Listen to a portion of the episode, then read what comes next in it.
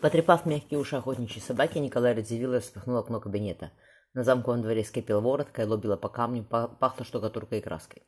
Урубнувшись короткую черную бороду, магнат повернулся к архитекторам. Смотря на чудо, а сотворенное вашими руками, пан Теодор, я всерьез думаю не отпускать вас в Италию. На столе возвышалась искусная модель перепланировки города. Юноша покраснел. «Ваша светлость! Шучу, шучу!» Разлив Такайская, разделил, прикоснулся к маленькому куполу деревянного костела. «Я написал его святейшеству папе Клименту. Он обещал прислать на освящение своего нунция. К ноябрю все должно быть готово.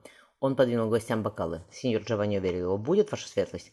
«Мы с паном э, Теодором придумали, как ускорить работы». «Очень хорошо», — Радзивилл опустился в покойное кресло, «потому что православные в, Поль в Польше войдут в унию с католиками. В Бресте сейчас обсуждают это на соборе. У вас появится много работы, господа. Придется строить новые церкви», — Магнат улыбнулся. «А вообще нам пора идти на восток. Говорят, что царь Федор совсем плохо, не встает с постели. Умные московиты по Джованни давно бегут на запад. Пан Теодор, например. Юноша задумчиво сказал. В Москву тоже приезжали итальянцы. Они строили соборы и Кремль. Радзивилл наставительно поднял палец. «Именно. Сами ничего вы не сделать не сможете». Вспомнил, Федор вспомнил своего учителя, но промолчал. Его светлость сделал на, план. «Давайте подумаем, как устроить ратушную площадь, господа, но сначала обед». В столовой пока не повесили шпалеры. Свежая штукатурка сон, со, стен еще сохла. На столе орехового дерева красовали седло оленя, окруженное кровяными колбасками, и гусь с яблоками. Его светлость велела слуге. Еще три бутылки того такайского. Или пусть вино пьет пан Джованни, а мы, пан Теодор, попробуем водку. Разъявил, поковырялся в крепких белых зубах серебряной вилкой. Вашей прелестной жены пан Теодор давно не видно на конных прогулках. Она хорошо держится в седле, и на нее всегда приятно посмотреть. После родов пани Эльжбета опять туда вернется, встрял итальянец. У ее светлости княгиня разъявил семеро детей, а такой азартной наездницы еще поискать. «Мы пока не князи, пан Джованни», — с притворной суровостью ответил Магнат. «Не награждайте нас чужими титулами. Мы просто радзивиллы. Всему свое время, ваша светлость», — тонко улыбнулся архитектор. За десертом Радзивилл поинтересовался. «Появится у моих жидов синагога к Новому году. Я обещал рабу Горыцу, что вы закончите к празднику. И даже раньше закончим», — спокойно ответил Теодор.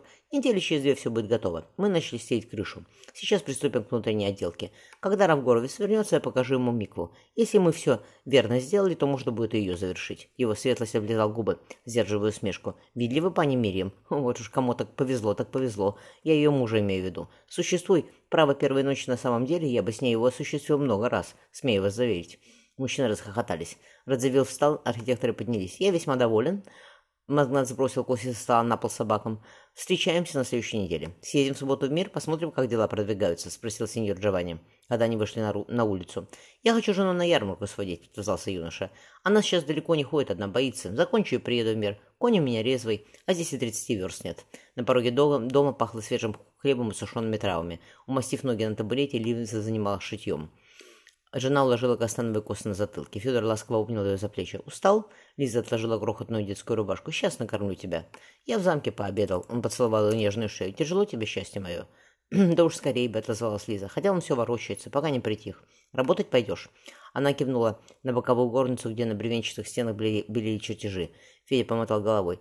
«Давай ляжем сегодня пораньше. С утра на ярмарку сходим, потом я в мир поеду в замок». «На ярмарку?» — Лиза ахнула.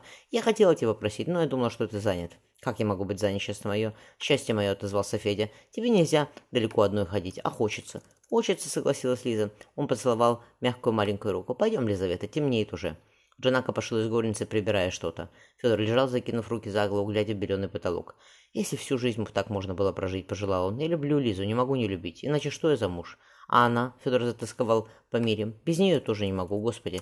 Ну что бы отец, сказал он, кратко взглянул на Лизу. Он тоже любил, и как любил. И мать Лизавета тоже замужем была. Лиза устроилась рядом. Зарывшись лицом ее пахнущие травом, травами волосы, Федор закрыл глаза. «Все устроится», — сказал он себе. «Как-нибудь».